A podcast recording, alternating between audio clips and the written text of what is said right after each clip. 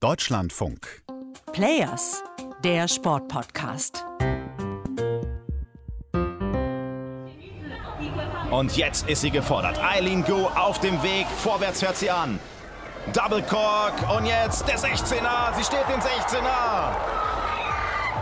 Das ist der Moment, in dem Eileen Gu Gold für China im Big Air gewinnt. Ich muss da immer die Luft anhalten, wenn diese Sportlerinnen sich von dieser Schanze katapultieren und sich im Sprung teilweise viermal um die eigene Achse drehen. Da gehört echt Mut dazu.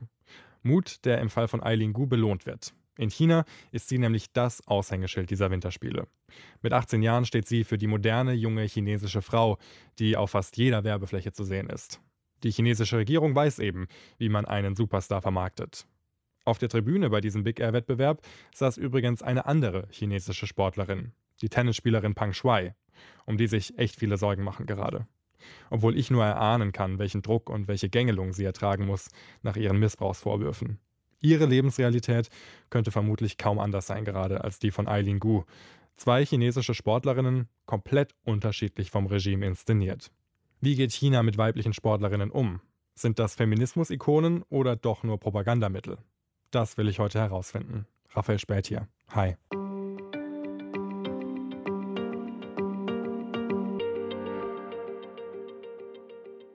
Feminismus.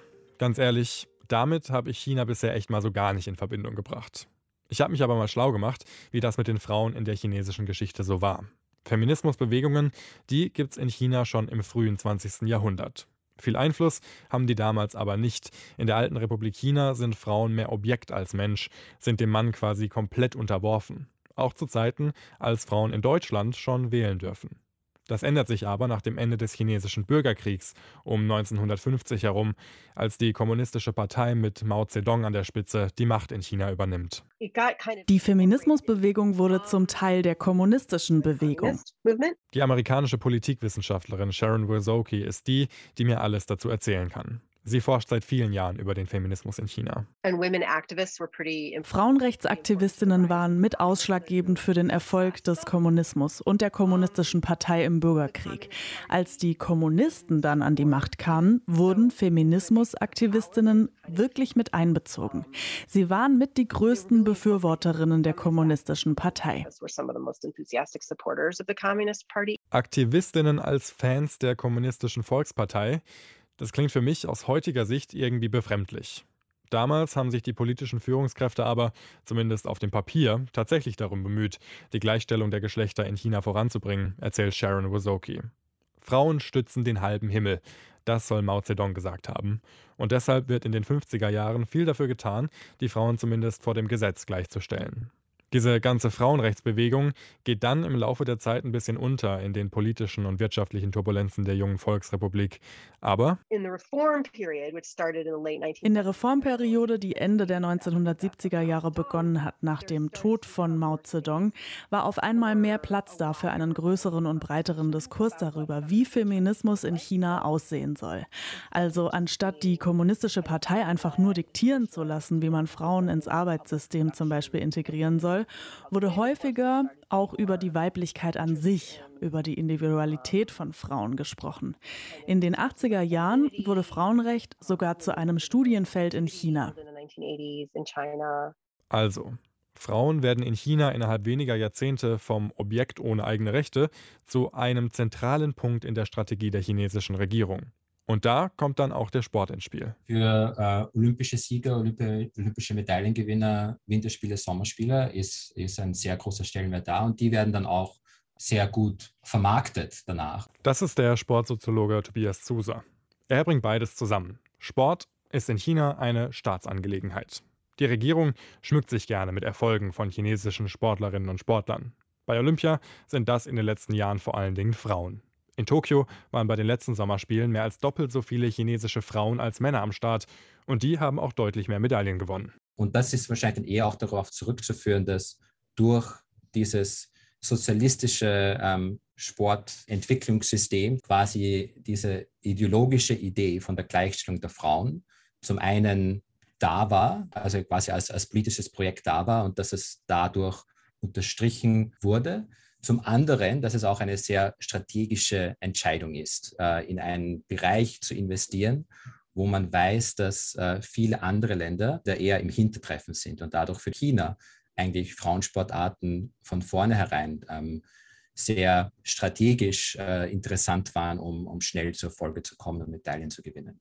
Okay, also, die Kommunistische Partei wünscht sich erfolgreiche Sportlerinnen, die dann natürlich auch innerhalb der Gesellschaft einen gewissen Stellenwert haben.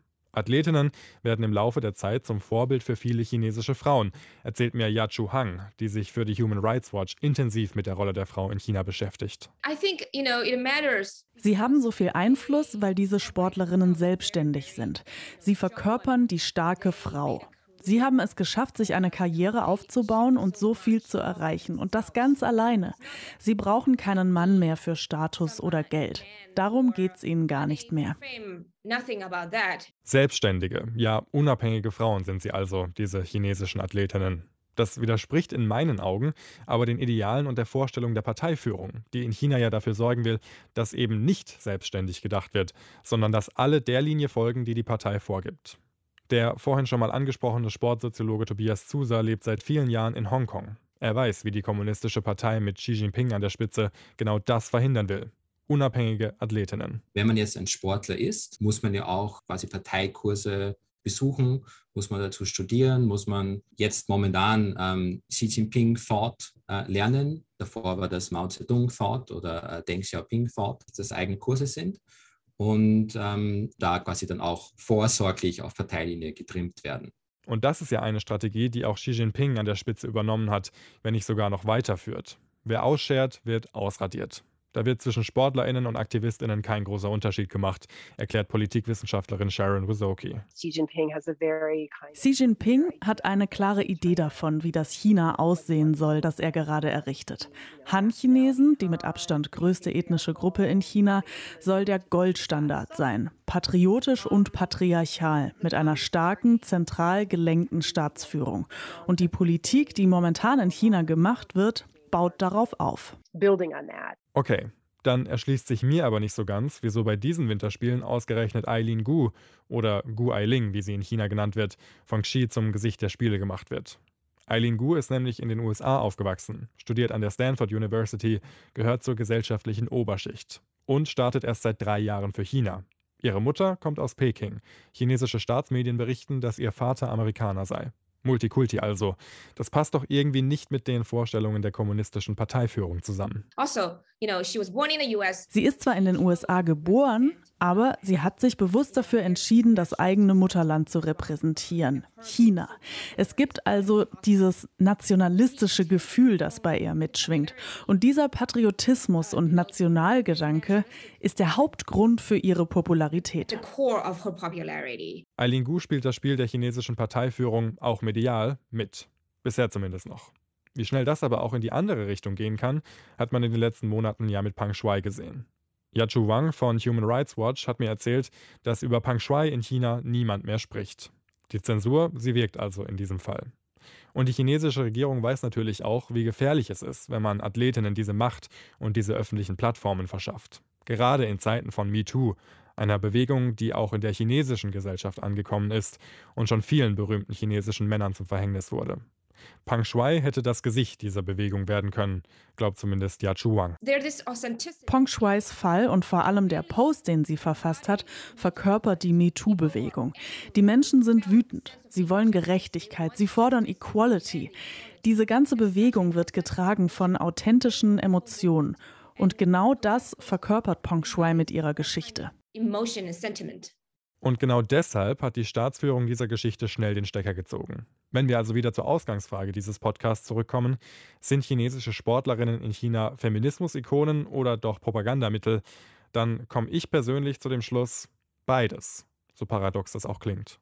Und ich finde, nie war das offensichtlicher als bei diesem Big Air-Wettbewerb und dem Goldsprung von Eileen Gu, gefeiert von Pang Shui auf der Tribüne. Eileen Gu kann übrigens noch mehr Medaillen für ihr Mutterland bei diesen Spielen holen. Und Pang Shui, sie ist nach dem Big Air-Wettbewerb wieder verschwunden. Raus aus der olympischen Blase. Wer weiß, wo wir sie das nächste Mal sehen werden. Das war's jetzt erstmal von mir und dem Thema Frauen, Sportlerinnen, Feminismus in China. Falls ihr mehr über diese olympische Blase und über die deutschen Athletinnen, die sich darin aufhalten, erfahren wollt, dann hört doch mal beim Olympia-Podcast der Sportschau rein. Der erscheint auch täglich. Und wir hören uns dann bald wieder. Macht's gut.